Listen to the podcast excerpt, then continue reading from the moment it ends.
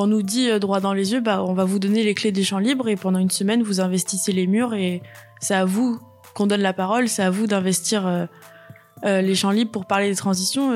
on se sent écouté, on se sent, eh ben, on se sent aussi responsable de, de quelque chose à transmettre, à donner, de faire les choses bien et que ça serve à quelque chose et que ça s'inscrive dans la durée. en fait, on, on a toujours beaucoup d'idées de projets et puis euh, il y a toujours un monde entre bah, les idées qu'on peut avoir et puis euh, bah, le fait d'avoir les moyens de pouvoir les réaliser. Et là, dès le départ, on nous a fait comprendre que euh, il fallait pas se mettre de barrières et que euh, ensuite, euh, enfin, il y avait un certain nombre, une certaine structure, des professionnels pour nous aider. Bah, ça a donné envie, tout simplement. Dès le départ, ça a mis une certaine dynamique entre nous. on était, enfin, on a tout de suite été emballés, motivés. Bah, pour faire ce qu'on avait envie de faire quoi. Puis d'un coup, on a les moyens pour réaliser tout, tout, enfin les projets qu'on on se sent pas forcément encore capable de monter tout seul. En fait, on nous donne les moyens, la structure et l'endroit et le moment pour euh, faire passer ces messages et monter des projets comme ça. C'est un travail collaboratif. Dans le cadre de, de ma brique euh, climat, euh, je me suis sentie et je me sens très libre dans, la conception de, ce format. Euh, c'est vrai que c'est même déstabilisant parce qu'on est dans des, dans des apports euh, théoriques euh, à l'école à Sciences Po Rennes et on arrive dans un monde où la conception et le pilotage de, de projets est, est central. On connaît pas forcément c'est très formateur. C'est évident, on est, on est 12 rien qu'à Sciences Po Rennes. On peut pas avoir un accompagnement personnalisé. C'est ça aussi qui, qui mine de rien, euh, est formateur. C'est de réussir à, à, prendre des initiatives. Enfin, ça, ça, ça nous aide à, à avoir un, une vision du monde du travail euh, beaucoup plus concrète que ce que je ne pouvais avoir. Dans le deuxième épisode du podcast Nos futurs, les coulisses de l'événement, j'accueille aujourd'hui Samuel Bosson, facilitateur au Champ Libre. Bonjour Samuel. Bonjour Hélène. Tu fais partie euh, de l'espace culturel des Champs Libres. Tu es ce qu'on appelle un facilitateur. Est-ce que tu peux nous expliquer euh, ce que c'est et ton rôle au Champ Libre? Oui. Euh, bah, dans, facilitateur, il y a, faciliter, il y a, rendre facile. Euh, le plus possible euh, ce que les gens veulent faire par et pour eux-mêmes, si j'allais au plus, au plus simple.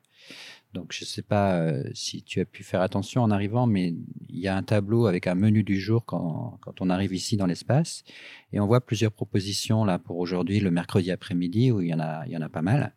Et ce sont diverses propositions qui n'ont pas été programmés par nous-mêmes, comme, on pourrait avoir l'habitude de le faire en programmant des conférences ou des choses comme ça. Là, ce sont les personnes qui viennent de Champ Libre qui le font à partir de ce qu'elles ont envie de faire.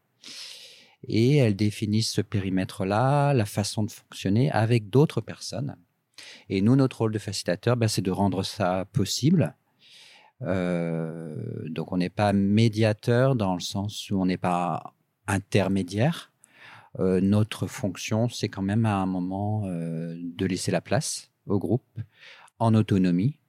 Donc on est voilà, c'est avant tout, je pense, une question de, posture que plutôt qu'un métier euh, en particulier. L'intention étant que les gens soient le plus autonomes possible. L'intérêt pour, nous, en tant que structure culturelle, on va dire que c'est c'est de générer euh, de la capacité à faire par soi-même, puisque tout le groupe s'occupe, a le souci du bon fonctionnement. on ne dépend pas d'une seule personne, donc euh, à la fois c'est plus riche et puis aussi c'est moins fragile. Voilà, voilà un peu, euh, un petit peu ce que je peux essayer de faire ici. Ça passe par les 4C, mais ça passe par d'autres types de projets qui sont toujours sur cette logique-là de la participation, donc participation dans le sens où tout à chacun prend part à ce qu'il vit et prend part euh, non seulement sur ce qui est dit, mais sur la façon dont on fait les choses ensemble. Et donc, euh, parmi les autres projets, il y a l'accueil euh, l'accueil participatif dans le hall, par exemple pendant les vacances scolaires, où on a beaucoup de monde. Donc, on imagine des dispositifs où les gens peuvent être entre deux propositions, justement, programmer, se poser, faire autre chose, passer un bon moment ensemble. Et puis, bah, il y a des, des propositions comme Nos Futurs, comment ce travail de facilitation s'est manifesté euh, dans ce projet, Nos Futurs La proposition de départ, c'était de dire, euh, voilà, on vous donne les clés, à vous, euh, nouvelle génération, et, faites des champs libres un peu un outil, un, jeu, un terrain de jeu, voilà, et faites-en un peu ce que vous voulez avec les ressources, que toutes les ressources qui sont assez importantes qu'on peut mettre à votre disposition. Alors des ressources, c'est des ressources euh, humaines dans le sens des personnes que l'on peut inviter, euh, c'est des ressources matérielles, une capacité à communiquer, à accueillir du public. Qu'est-ce que vous auriez envie de faire avec cet outil-là?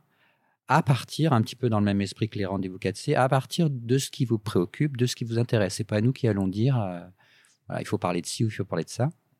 Il y avait un chapeau, mais très très large, sur les transitions qui était cohérent aussi avec le dire, euh, de, dire, on, voilà, on ouvre les portes à, une génération plus jeune que nous. La démarche a été d'être dans une logique euh, bah, de facilitation aussi, dans le sens où euh, l'idée, ça a été de, bah, faire connaissance, de se rencontrer, d'apprendre à se connaître aussi, à, se comprendre, de voir quels sont les sujets qui, qui intéressaient les, jeunes définir des propositions, les accompagner sur les formats possibles du coup de rencontres, qui est un peu nous le cœur de notre métier, c'est euh, de proposer des, événements et des rencontres. Donc en fait, avec une certaine liberté, tu disais tout à l'heure que c'est euh, le fait de d'être facilitateur, c'est de, de, mettre en capacité en fait le groupe à faire soi-même. On n'a pas de on n'a pas de tampon euh, de validation euh, pour les propositions. Ce qui est le cas aussi pour les rendez-vous 4C. On, a, nous, on s'autorise aucun droit de regard sur les sujets. Bon, il faut que ça reste légal, mais après, ça reste quand même très ouvert. Comment on fait pour euh, structurer enfin ce travail des jeunes euh, parce que là, ce sont des, étudiants qui arrivent de, de, plein d'horizons différents. Alors, bah nous, on est donc on, est parti avec un petit groupe constitué euh, qui s'appelait un groupe projet, qui devait déjà, il y avait déjà l'idée que ce groupe travaille, enfin coopère avec les champs libres. Et donc, du coup, ça a été l'occasion de démarrer cette année avec ce groupe-là. Et donc, on a commencé. Moi, j'ai proposé une petite série d'ateliers des ateliers de, créativité, on va dire, pour, euh, pour, que tout à chacun puisse dire de quoi il avait envie de, de parler, et puis commencer à imaginer des, des, possibilités de format avant de se dire bon bah c'est ça qu'on va faire plus tôt. Voilà. Donc on a fait deux ou trois séances comme ça. Euh, pour, pour s'inspirer les uns les autres de ce qu'on avait pu voir, de ce qui nous plairait de faire vivre et de proposer aux Rennais à, la, à la fin mars ici au Champ Libre. Quoi petit à petit après, ce qu'on a fait, c'est qu'on a fait ce qu'on avait appelé des permanences. Donc euh, le jeudi après-midi, euh, euh, au fil du temps, bah, d'autres personnes pouvaient s'agréger. Au fil des idées aussi, ça permet des fois de penser à des gens à qui on n'avait pas pensé au départ. Et, et l'idée, c'est aussi que ça fasse boule de neige et que ça perdure du coup l'année prochaine, que toute cette expérience moi, je trouve que finalement, au-delà de ce qu'on va faire euh, en, mars, ce qui est le plus important, c'est encore une fois bah, la relation. Finalement, tu parlais de lien. C'est le lien aussi de connaissance et peut-être même de confiance que l'on crée. On est dans un autre rapport maintenant euh, avec ces étudiants-là, euh, qui sont pas juste des publics entre guillemets, c'est des gens qui sont à nos côtés, avec qui on construit quelque chose. Et je pense que là, peut-être la, la richesse, elle est là aussi, quoi, dans cette relation-là. Euh, l'idée, c'est qu'ils puissent aussi passer le flambeau à eux-mêmes à leur tour aussi euh, et nous accompagner, être encore plus peut-être à nos côtés l'année prochaine euh, pour créer en fait au final quelque chose qui soit vraiment pertinent pour eux. Je pense que c'est quand même ça l'enjeu.